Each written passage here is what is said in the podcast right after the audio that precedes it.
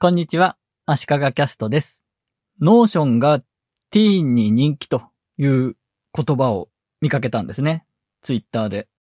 最初はさすがに私の知ってるあのノーションではなく、ノーションというファッションブランドかなんかあるのかなと思ったんですが、ちゃんと見てみても私の好きなツールのノートツールであり、タスク管理などにも使えるあのノーションでした。これ、情報源はアメリカのニュースサイトで TikTok に投稿された学生の人によるノーションをこういう感じで使ってますみたいな動画が110万回以上再生されてバズってるよねということでした。TikTok では誰かが作った動画をパクるというかカバーして同じような動画を作るという文化があるみたいで、このノーションの動画に対しても、音はそのままで自分のノーションの画面を紹介する動画がいくつかできていました。多分みんな女子ですね。そのバズったという元の動画は、 Notionの使い方を説明しているわけではなくて、 Notionの自分のページをいくつか紹介してるんですね。この人は大学生だと思うんですけど、スケジュール管理やタスク管理とかに使ってるみたいで、年間の予定とか、宿題のリストとか、そういうのをまとめていて、さらにテレビ番組とか、映画、本、音楽のデータベースも作ってるんですね。自分の好きなものとか、見たいものとか、そういうものをまとめてるんでしょうね。 Notionのデータベース機能を使ってますね。これ何も説明はしてくれてなくて、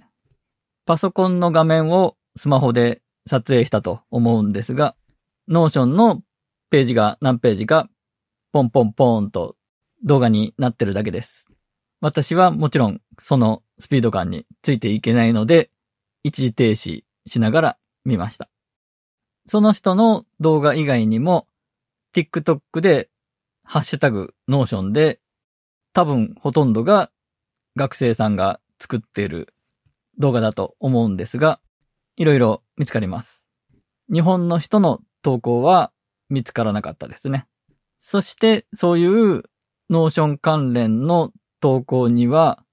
使い方を教えてほしいというコメントがいっぱい入っていたようです。そして、 Notionについて使い方を教えるような動画もいくつか出てきてるようですね。TikTok で、アットマーク、 Notionヘルプというアカウントの人がいて、 Notionの使い方の動画しかアップしてないんですが、なかなかためになりました。パソコンの画面の動きを動画としてキャプチャーするようなツールを使ってるわけじゃなくて、パソコンの画面を多分スマホで撮影してるんですね。縦長画像の動画ですし、画面全体じゃなくて、ポイントポイントを撮っていて、ズームして拡大したり、撮影する箇所を変えるためにスマホを移動させてパンしたりしてるんですが、動きもぎこちなかったり、手ぶれしたりもして、プロが作ったようなきっちりした動画ではないんですが、すんなり見れてわかりやすいですし、無造作に撮ってる感じなんですが、結構計算されてるようにも見えてきて、これが TikToker の若い人のセンスなんだなぁと感心しました。TikTok で Notion について勉強する日が来るとは思ってもみなかったですね。TikTok がティーンに人気と伝えていた記事の話に戻ります。この記事のタイトルには Notion という言葉は入っていなくて、TikTok でティーンがエンタープライズソフトウェアで盛り上がってるみたいなタイトルでした。記事によると、親が使っているアサナとかトレロなどで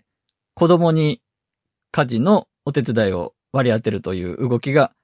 2019年頃から起きていて、エンタープライズソフトウェア、企業向けのソフトウェアが個人にも浸透してきているということでした。そういった流れと新型コロナウイルスの影響で Notionがティーンにも使われているということのようです。確かに Notionは学生が使っても便利だと思います。むしろ推奨したいですね。ToDo やスケジュールの管理にも使えますし、勉強に使う資料なんかを溜め込んでおく場所としてもいいですよね。共有したい部分だけを友達と共有できるので、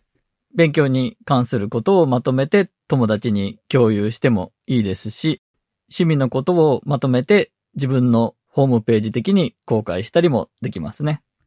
Notionについてはついついいっぱい語りたくなりますが、今回は以上です。